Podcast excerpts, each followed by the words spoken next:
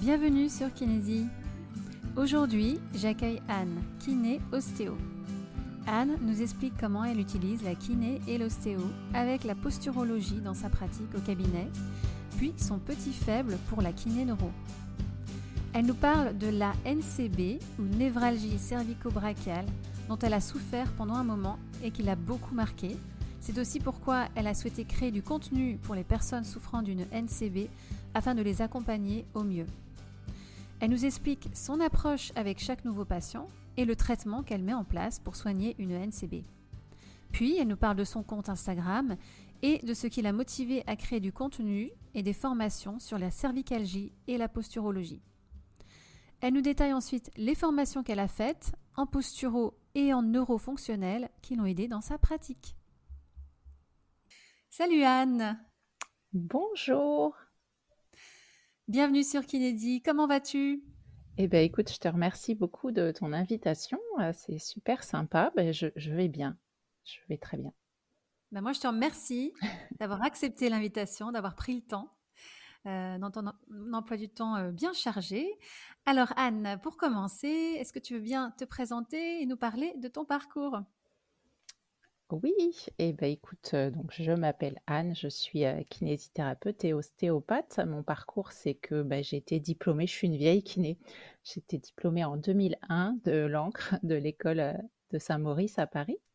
Et, voilà, et donc comme tu dois le savoir,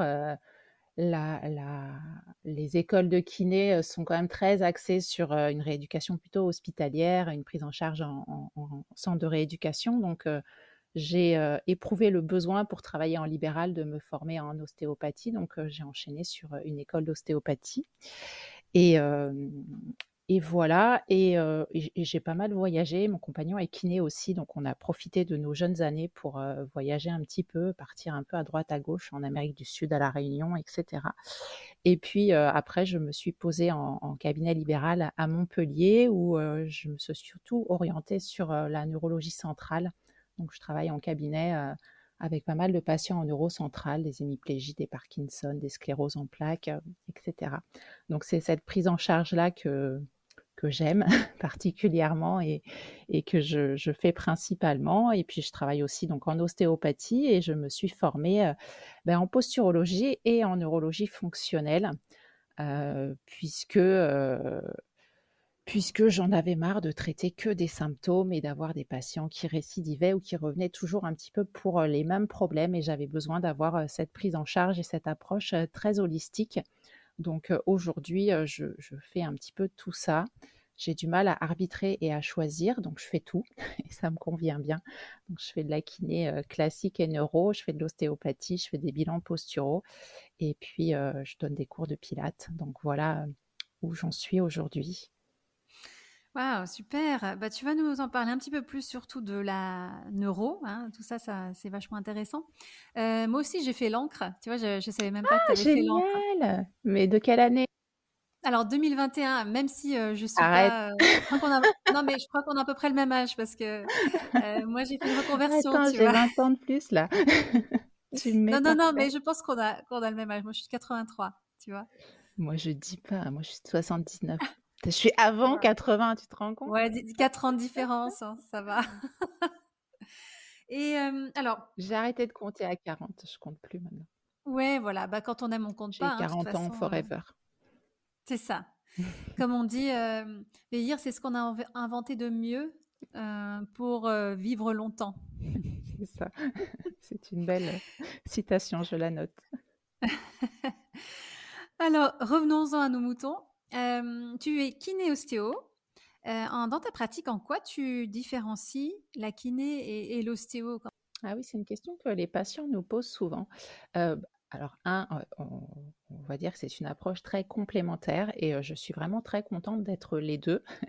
Et je, je, différencie souvent, je dis aux patients, mais la rééducation fonctionnelle, c'est une prise en charge qui va s'installer dans la durée avec une participation active du patient contrairement à l'ostéopathie qui va être une prise en charge souvent beaucoup plus ponctuelle sur un problème temporaires, plus localisés et qui demandent moins de participation active du patient, où on va appliquer des techniques ostéopathiques au patient, type manipulation vertébrale, crânienne, viscérale, etc.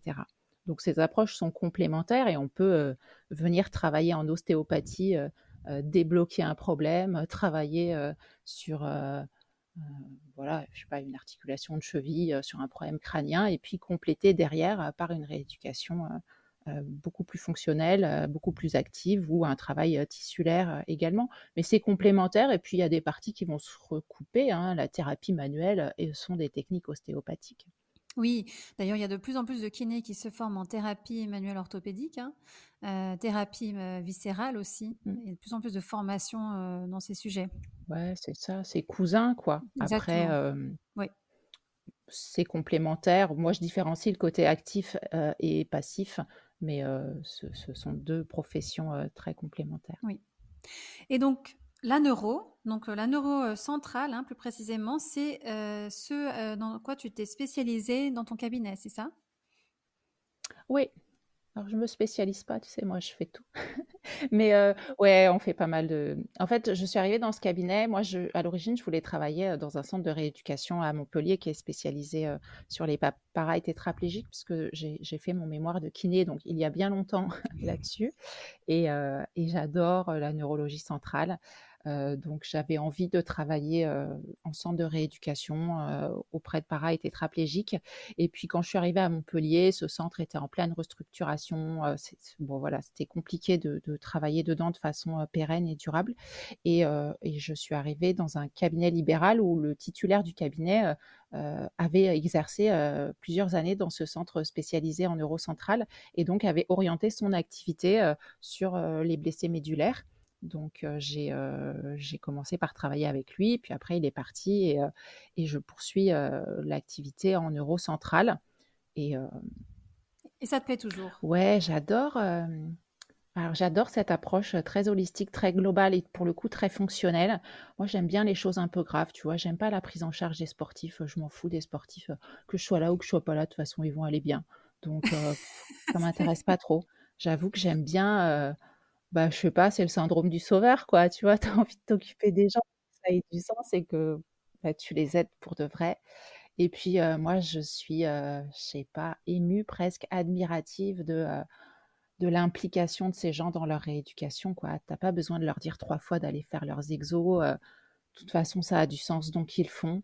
Et puis, ils ont, tu vois, quand on parle d'éducation thérapeutique et, et qu'il faut impliquer les gens dans leur, euh, dans leur, euh, dans leur prise en charge, euh, ben là, la question ne se pose pas et, de toute façon, ils, le font, ils s'éduquent eux-mêmes, ils t'éduquent aussi et, ils sont au taquet sur leur auto-prise en charge et c'est des leçons tous les jours. Et je dis souvent aux gens, mais vous savez pas le bonheur que vous avez d'être en bonne santé.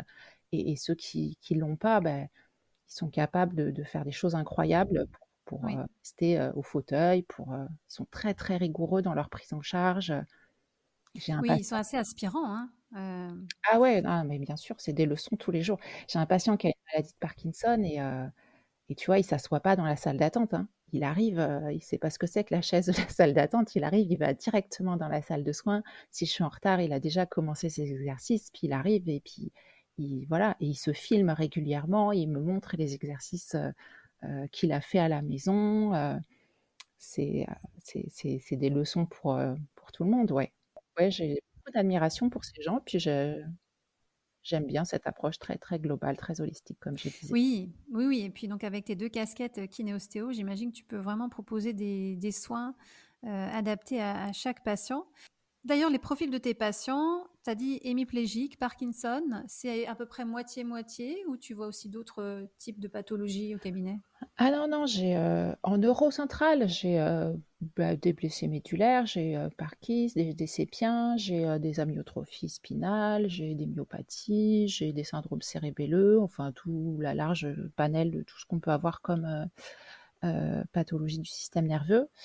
Et après, j'ai des patients classiques hein, en, kinésithérapie, voilà, des cervicalgiques, de tout. D'ailleurs, en parlant de cervicalgie, donc ton compte Instagram, hein, ça s'appelle Posture et Vitamines. Et tu, parles beaucoup de douleurs au, cervical. Pourquoi? Ah, pourquoi? Bah, parce que c'est mon dada, parce que j'aime bien, parce que j'ai moi-même souffert d'une grosse névralgie cervico-brachiale il y a deux ans. Je suis passée de l'autre côté, tu vois. Avant, j'avais pas mal, moi, j'allais bien. voilà. j'ai une, une très très grosse, enfin une très grosse. J'ai une névralgie cervico-brachiale très handicapante pendant quatre mois avec des douleurs vraiment importantes, très invalidantes. Et, et, voilà, ça m'a un petit peu. Euh, j'ai eu j'ai des difficultés dans ma prise en charge médicale et paramédicale où bah, j'ai l'impression qu'on répondait pas à ma problématique et que encore une fois, on s'occupait que du symptôme comme si c'était le problème, sans comprendre qu'en fait c'était un panneau et qu'il fallait regarder ailleurs et et que j'étais coincée pour plein de façons différentes et que et que ce qui était important, c'était d'examiner bah, toutes ces variables, de proposer un traitement qui permettait d'avoir comme ça un peu des, intérêts composés et pas de se jeter que sur mes cervicales. Donc, j'ai eu envie de, bah, dire aux gens, ouais, on peut avoir une approche différente des cervicalgies, et notamment parce que les cervicalgies, même chez un kiné, sont traitées de façon très passive. Et on fait peu pour les cervicalgies, quoi. Hein. On pétrit des trapèzes, on masse, on met du chaud, on attend que ça passe et c'est une zone très fragile. Donc soit on la manipule en ostéo et puis tout le monde a peur que le patient il finisse paraplégique, soit bah, on fait rien et il y a pas, il y a peu d'entre deux avec une rééducation active de renforcement, de stabilité et avec une approche encore une fois globale. Hein. Un problème cervical, ben, c'est tout sauf un problème de cervical. Hein. C'est un problème de respiration, c'est un problème de pied, c'est un problème de posture, c'est un problème de sens des yeux, de la mâchoire, etc. Donc là où je me retrouve dans les cervicales, ben, c'est qu'il faut tout traiter, quoi. Et, euh, ça, ça me plaît bien. Euh, le fait que tu en aies eu une, de passer de l'autre côté, ça t'a vraiment permis de voir aussi ce qu'on offrait, nous, les kinés, et les ostéos, hein, par la même occasion, aux patients qui en ont une. et aussi l'approche globale ostéo et kiné, ça doit être très intéressant. puisque comme tu dis, moi en tant que kiné, j'en ai vu très peu des névralgies cervico-brachiales et j'avais un peu peur, surtout de ben, quand il y en a un qui s'est présenté au cabinet, je me suis sentie un petit peu démunie. Donc, euh, pour en revenir un petit peu à, cette pathologie, euh, c'est quoi les causes ah, les causes. Eh bien, si on le savait, je crois qu'il y a des causes. Ça peut être des patterns, hein, ça peut être euh, des patterns de mouvement, ça peut être des habitudes posturales, ça peut être un mode de vie, ça peut être un système respiratoire. Ça peut être bien souvent des problèmes oculaires, des problèmes d'acuité visuelle ou des problèmes de mobilité oculaire. Ça peut être des problèmes de mâchoire. Et encore une fois, c'est souvent un peu tout ça euh, qui va créer euh, une surcharge mécanique sur les disques. Souvent, on a quand même une NCB C5, C6, hein, c'est quand même, je pense, le plus courant. Et euh, cette surcharge bah, va entraîner une discopathie et une compression sur la racine nerveuse. Mais la discopathie, l'atteinte discale, bah, c'est l'étiologie, mais c'est pas la cause. Et donc, c'est bien la cause sur laquelle il faut taper pour essayer de diminuer cette contrainte sur ce disque intervertébral. Et c'est ça que c'est ça qui va être important de faire et de préserver le tissu du patient. Quoi. Donc justement, quand il y a un nouveau patient qui a ça, qui arrive à ton cabinet, euh, j'imagine que le bilan, il doit être assez long parce que tu dois essayer de déterminer, euh, bah, déjà de faire pas mal de tests et euh, de déterminer s'il y a un endroit, une, une, partie, une région à traiter en priorité. Comment tu fais?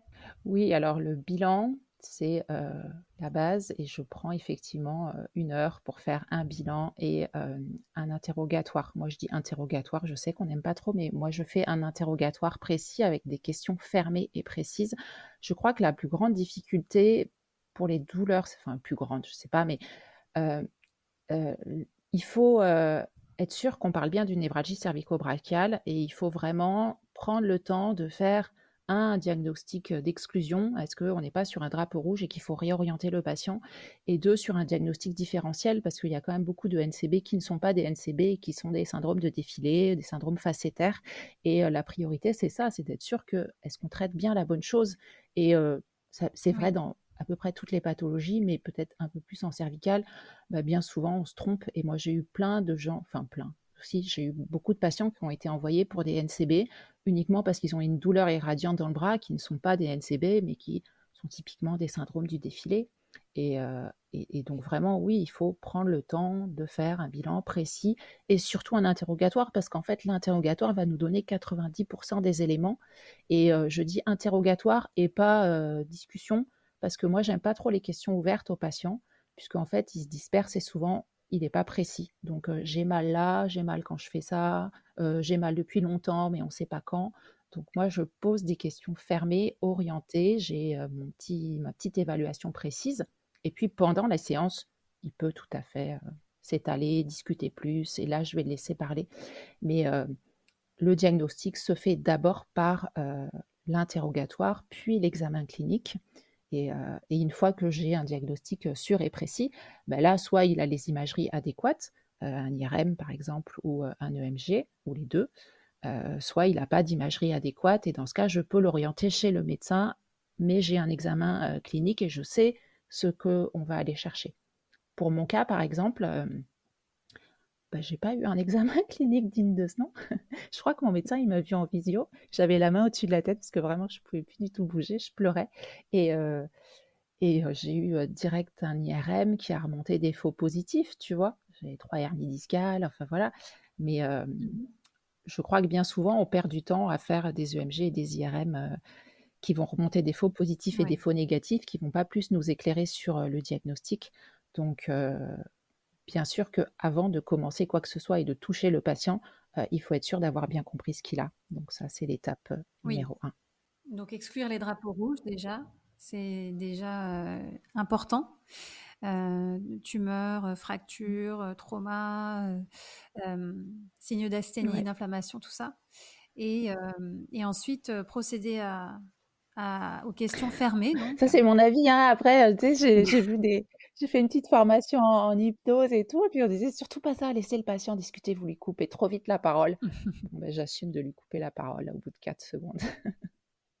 Est-ce qu'il y a des tests déjà euh, très fiables pour euh, mesurer l'ANCB je ne sais pas s'ils sont très fiables. Moi, dans ma pratique, je ne commence pas par toucher le patient et chercher la zone. Hein. Encore une fois, euh, moi, je commence par un examen de posture parce que je ne veux pas m'occuper que de la zone, mais de du corps en général. Donc, je veux déjà recalibrer mon patient.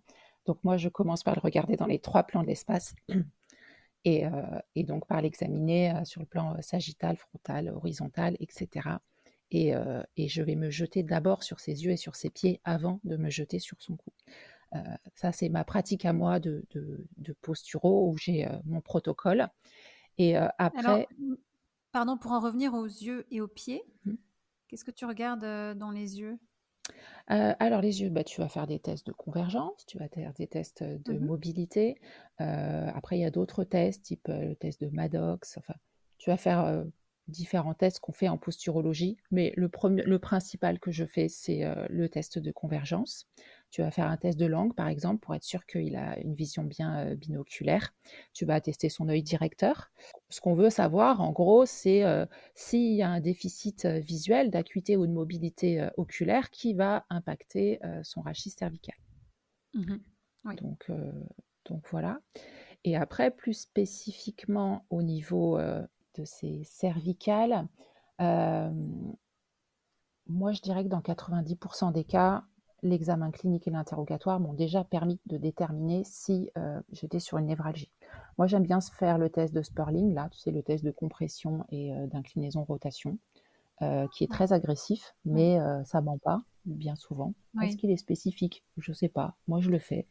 il confirme ou pas, mais bon, je le fais. Et après, je fais mes tests du LNT, en fonction du territoire. Je ne les fais pas tout le temps parce que souvent, c'est pas bien toléré. Et encore une fois, ça dépend aussi mmh. euh, de l'intensité de la douleur. Tu vois, moi, quand je suis venue, euh, tu ne me touches pas, hein, tu ne me fais pas un test du LNT, euh, je ne peux même pas manger sur la table de toute façon. Donc, en phase très aiguë. Oui, voilà, justement, en phase très aiguë, un patient en général, hein, il arrive, ou une patiente arrive au cabinet. c'est quoi sa posture? C'est quoi son bras? Il est au-dessus de sa, sa tête? Parce qu'il n'arrive pas à le baisser C'est trop douloureux? Déjà, je pense qu'en phase très aiguë, le patient, il n'est pas forcément chez toi, il est chez l'ostéopathe parce qu'il a très mal et qu'il veut qu'on libère, mais il n'est pas forcément chez le, chez le kiné. Euh, il va venir plus en phase secondaire ou sur euh, des symptômes qui sont un petit peu moins aigus, mais il est surtout chez le médecin bourré de cortisone et, éventuellement chez l'ostéopathe.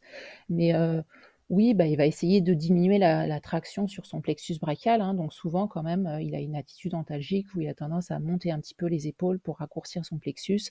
Et, typiquement, il met la main sur la tête. Enfin, moi, je mettais la main sur la tête, je dormais la main sur la tête et tu fais tout pour diminuer cette traction. Hein. Oui. Comment est-ce qu'on fait en tant qu'iné pour euh, gérer la douleur du patient, euh, cette douleur en particulier? Parce que j'imagine qu'il y, a une kinésiophobie déjà, il y a une peur d'être touché. C'est quoi, toi, le, discours que tu as? Alors, le discours que j'ai, euh, ça va être un discours très rassurant en leur disant que dans 90% des cas, ça va mieux. Et que oui, là, ils sont en train de passer une phase difficile et très aiguë et que ben, le traitement médical a toute sa place et qu'il faut vraiment se soulager. Il y a plein de patients qui te disent, moi, j'aime pas les médicaments. Bah, personne aime les médicaments, juste à bon escient, tu les prends et là, il s'agit de se shooter et de, casser ce phénomène douloureux.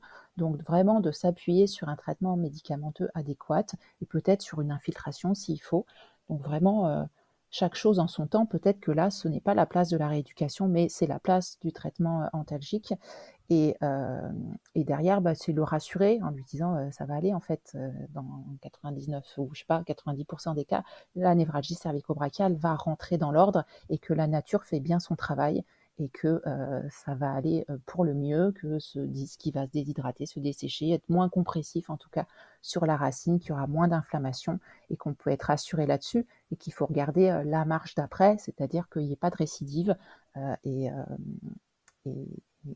voilà. Et derrière, bah, des techniques antalgiques, moi je fais beaucoup de travail statique avec des, des, exercices de, comment on dit d'appui manuel, voilà, de résistance manuelle, euh, en, statique. Mhm. Mais encore une fois, le patient hyperalgique dans l'aigu, on l'a pas forcément sur la table, hein. on l'a en ostéo, mais on l'a pas en éducation. Mhm. Tu parlais d'évolution. L'évolution est plutôt favorable? Euh, Oui, l'évolution est plutôt favorable, oui, bien sûr. Ah ouais, ouais, je crois que tous ceux qui ont du NCB, euh, soyez rassurés, ça va aller mieux. Ça ne veut pas dire que ça va pas récidiver dans quelques mois si on ne fait pas attention, si on ne fait pas ce qu'il faut et si on ne se recalibre pas. Mais, euh, mais en tout cas, le phénomène aigu, euh, souvent, il va mieux. Hein. Enfin, je ne sais pas toi, mais euh, moi, dans ma pratique, j'ai quand même pas énormément de patients qui se retrouvent avec une cage, une prothèse discale et, et qui se font infiltrer. on fait une bonne rééducation et, et ça va, quoi. Donc c'est dans l'éducation aussi, euh, pour pas que ça récidive, enfin pour éviter les récidives, il y a pas mal d'éducation thérapeutique à faire autour des exercices, euh, des étirements doux. Euh, comme tu parlais tout à l'heure là de main d'appui contre la tête. Ouais, travail de manuel, que le travail isométrique est quand même très antalgique. Donc voilà, et puis l'idée c'est de redonner de la stabilité à ce rachis cervical, d'aller venir stimuler un petit peu tous les muscles profonds. Donc je trouve les résistances euh, manuelles qui sont euh, très intéressantes. Après, étirement, non, moi je fais jamais, j'étire jamais. Euh, je, un travail de stabilité, un travail proprioceptif assez important, un travail euh, oculocéphalogire assez important, mais je ne fais pas d'étirement. Oui, ça peut être trop, trop algique justement les étirements. Ça peut irriter le nerf. Ouais. Je ne les tolère pas du tout sur moi. Donc c'est vrai que bah, dans mesure où je ne les tolère pas, je ne les propose pas aux autres. Mais ouais, tous ces exercices de mise en tension, j'aime pas trop. Mais après, c'est ma pratique. Hein. Mm. Toi, comment tu as fait euh, justement pour travailler avec une NCB Parce que tu m'as dit 4 mois, hein, ça a duré. comment tu as fait? Tu t'es arrêté ou? J'ai pleuré. j'ai pleuré. J'ai pleuré toute la nuit. Ça m'a vraiment traumatisée. Tu sais que j'ai. Je comprends, je comprends mieux euh, ben, la kinésiophobie. Tu sais, c'est des mots, tu sais pas. Mais tu comprends après, ouais, cette peur du mouvement que j'ai encore. Et je dirais plus que la douleur, c'est la peur de l'incapacité. Et c'est vraiment ça le problème. C'est j'ai plus peur que mal. Et euh, j'ai plus peur de ma douleur et de ce que ça va engendrer comme problème. Euh, euh, des problèmes professionnels, des problèmes financiers, des problèmes d'organisation familiale, que la douleur en soi. Donc, quand on parle de douleur biopsychosociale, bah, bien sûr que, évidemment, quoi, évidemment, euh, il y a l'intensité de la douleur, mais il y a tout ce qu'on rajoute là-dedans. Et, euh, et aujourd'hui, tu vois, j'ai du mal à reprendre la boxe, alors que j'adorerais refaire de la boxe et que je me trouve un milliard d'excuses pour pas reprendre, parce que je suis kinésiophobe, parce que j'ai peur, parce que mon cou est pas suffisamment stable, ou c'est ce que c'est l'histoire que je me raconte, et parce que j'ai peur, j'ai peur d'avoir mal et de retrouver, de repartir dans un épisode aigu. Oui. Donc, je je sais plus quelle était la question du coup. Si, bah, ça répond à ma question. Je, ma, enfin, ma question c'était comment tu as fait pour travailler au cabinet pendant quatre mois? Alors en fait, au c'était des douleurs très inflammatoires. Donc je me réveillais la nuit, je m'arrachais le bras. Euh, je ne pouvais pas rester assise longtemps. En vélo, tu vois, j'étais obligée de. J'avais trouvé une écharpe et puis je me calais le bras pour pouvoir tenir euh, mon vélo qu'avec un seul bras. Mais en journée, j'avais pas trop de problèmes. Il y avait juste sur des séances d'ostéopathie, quand je faisais du crânien et que j'étais en flexion, ben là, je galérais. Euh, donc, je montais la table, tu vois, je trouvais des astuces. Mais en fait, je pouvais manquer mes 12 heures de taf sans avoir mal mais je le payais la nuit, un truc de malade. Est-ce que c'est ça qui t'a donné envie de, créer ton compte sur Instagram et de proposer pas mal d'exercices de rééducation autour des douleurs liées au cervical? Oui, alors je ne propose pas que des douleurs liées au cervical, mais c'est vrai que récemment j'ai fait un programme sur les cervicalgies, du coup je, mettais plutôt ça en avant, mais sinon c'est vraiment sur un travail postural. oui, il y a eu différentes raisons. J'ai eu besoin de changer un petit peu de, l'activité du cabinet. Puis voilà, j'aime bien, j'aime bien le changement, j'aime bien faire plein de choses à la fois. Et j'avais besoin de, mettre de l'énergie, euh, voilà, dans, des choses un petit peu constructives. Donc euh, oui, c'était aussi voilà pouvoir répondre à cette, cette, cette, prise en charge très globale. Et puis c'était aussi pour euh, être choisi par les patients et les choisir. Tu sais, parce que quand tu es en cabinet libéral, bah, tu as tous les patients du quartier, tu as les médecins du coin qui t'envoient des patients et puis ils viennent parce que la motivation principale, c'est que le médecin leur a dit allez voir Anne, elle va faire ci et ça.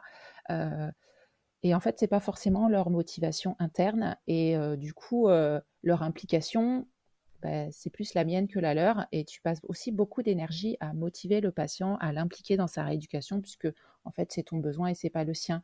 Et au bout de quelques années, euh, t'es pas la maman des gens et ça, ça fatigue un petit peu. Donc, euh, j'avais aussi besoin de travailler euh, main dans la main avec des gens qui avaient envie et qui avaient cette motivation-là et que je retrouvais dans les patients en neurologie centrale.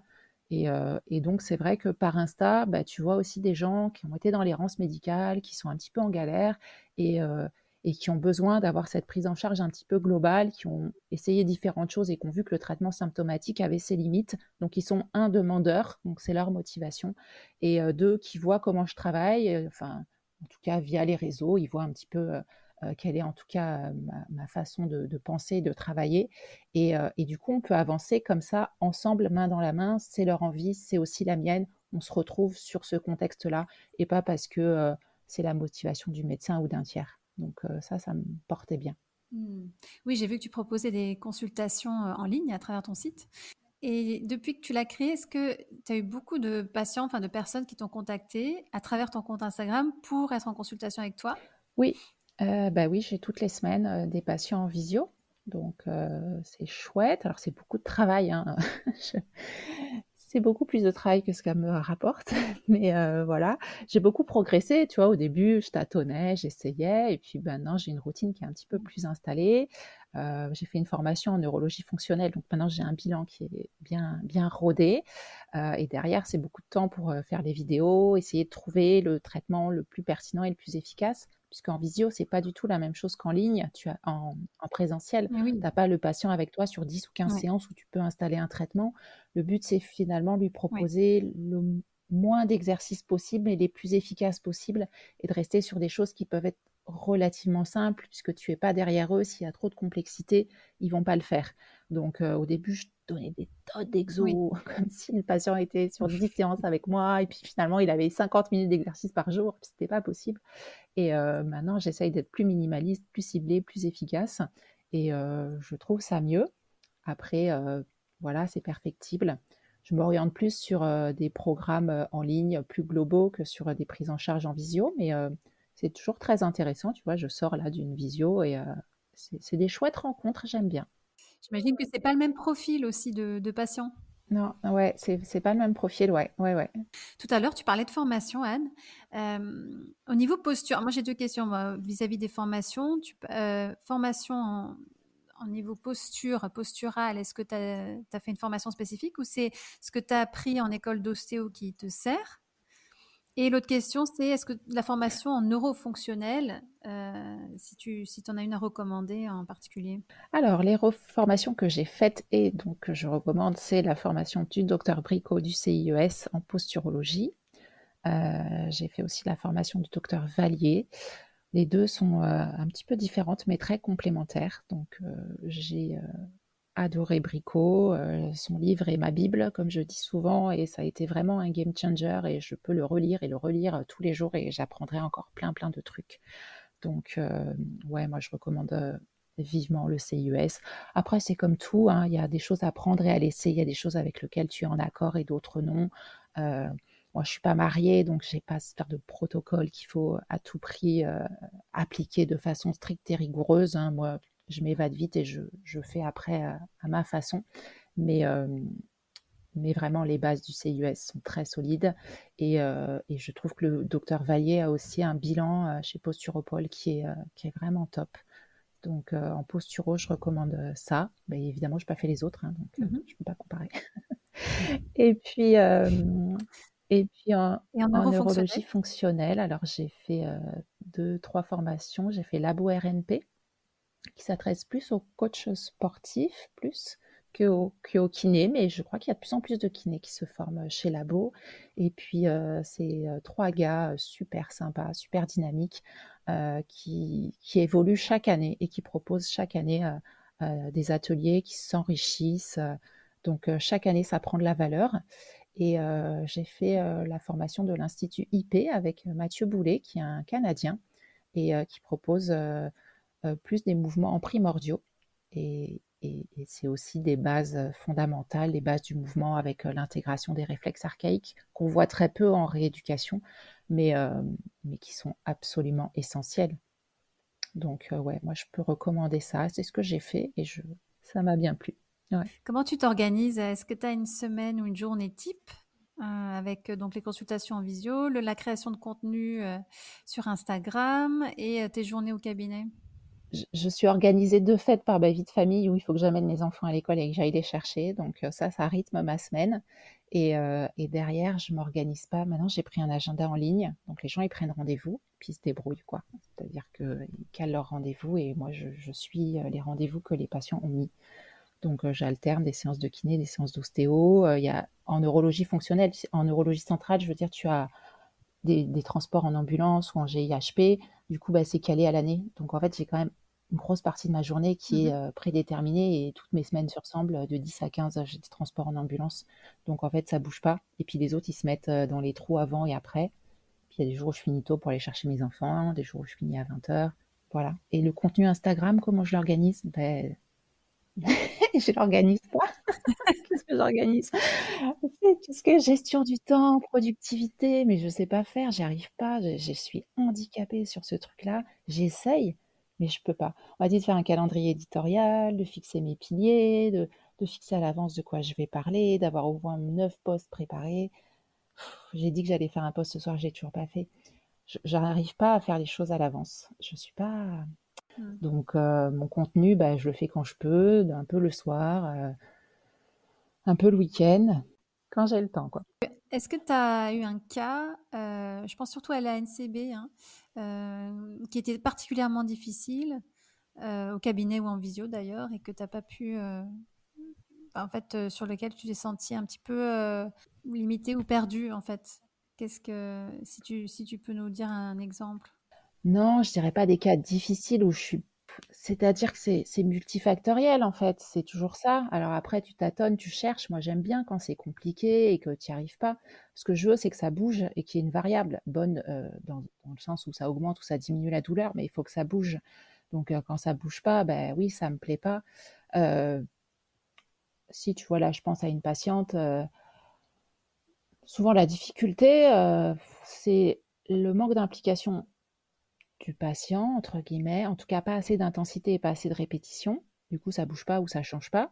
Ouais, moi je dirais un, c'est ça, ou deux, c'est que euh, ben, il y a un problème postural euh, qui qui n'est pas modifiable. J'ai une patiente là qui a une grosse exophorie, qui a un gros problème oculaire, qui veut pas mettre des semelles, qui a des croyances très importantes. donc souvent, à mon avis, c'est ça, tu vois. À mon avis, déjà, si elle avait des semelles, elle se porterait mieux. Si elle faisait des séances d'orthopsie de façon régulière, ça changerait aussi. Si elle faisait ses exercices respiratoires, ça changerait. Bon, mais comme elle ne les fait pas, on ne sait pas. mais ouais, je trouve que les résistances sont souvent des croyances du patient, sont souvent un manque de, de temps. Le patient veut souvent que ça aille vite, mais ben, la vie, c'est pas ça. Hein. Si on a mis 40 ans à se déformer, à se retrouver dans cette posture-là, ben, ça va pas changer du jour au lendemain. En tout cas, il faut être appliqué, rigoureux et régulier. Donc, ça, des fois, c'est difficile pour les gens d'entendre ça. Et voilà. Tu parlais de, semelles tout à l'heure. Est-ce qu'elles sont beaucoup prescrites dans les cas de NCB Et si oui, dans quel cas? Enfin, Pas forcément NCB, mais oui, alors dans l'observation du plan sagittal, moi mon critère, hein, c'est ça, hein, c'est que je mets le patient de profil et je regarde sa posture de profil. Et, si, sa si, sa posture est déséquilibrée, bien souvent, dans ce plan-là, je l'envoie chez le podologue et puis après, j'ai un podoscope et donc je vais regarder ses appuis plantaires. Puis tout simplement, tu vas le regarder marcher, dérouler le pas, regarder ses appuis nipodo, voir quel est son type de pied et en fonction, si tu considères que ses pieds ont un impact sur sa posture, je l'envoie chez un, chez podo. C'est ça aussi qui est bien en posturo, c'est que tu as une approche vraiment pluridisciplinaire et tu vas travailler en collab avec d'autres professionnels de santé. Mais les pieds sont une entrée posturale dominante et que de toute façon, si tu as un pied qui va pas, le reste, ça ne peut pas fonctionner. Donc que ce soit une NCB ou autre chose, il faut aller regarder les pieds, bien sûr. Et parfois mettre des semelles. Ça fait beaucoup débat les semelles. Il y en a qui sont vraiment contre, euh, il y en a qui sont pour. Toi, tu te situes où euh, là-dedans? Je dis pour ni contre. Hein. C'est un outil comme un autre. Est-ce qu'on est pour ou contre les lunettes? Bah, euh, Ça aide quand même bien souvent, même si effectivement, ça ne permet pas de rééduquer les yeux, mais ça aide comme on est pour ou contre les lunettes, est-ce qu'on est pour ou contre les semelles euh? Alors moi, je considère qu'on rentre dans une thérapie de semelles et on en sort. Donc, euh, on dit, je, dis aux patients, ben, euh, voilà, regardez vos appuis plantaires. Je leur montre la photo du podoscope, je leur montre leurs leur pieds de haut et, et de dos. je leur explique un petit peu quelle est quelle est la problématique de leurs pieds et l'impact que ça a sur leur posture. Et, derrière, je leur envoie chez un professionnel des pieds, ce que je ne suis pas.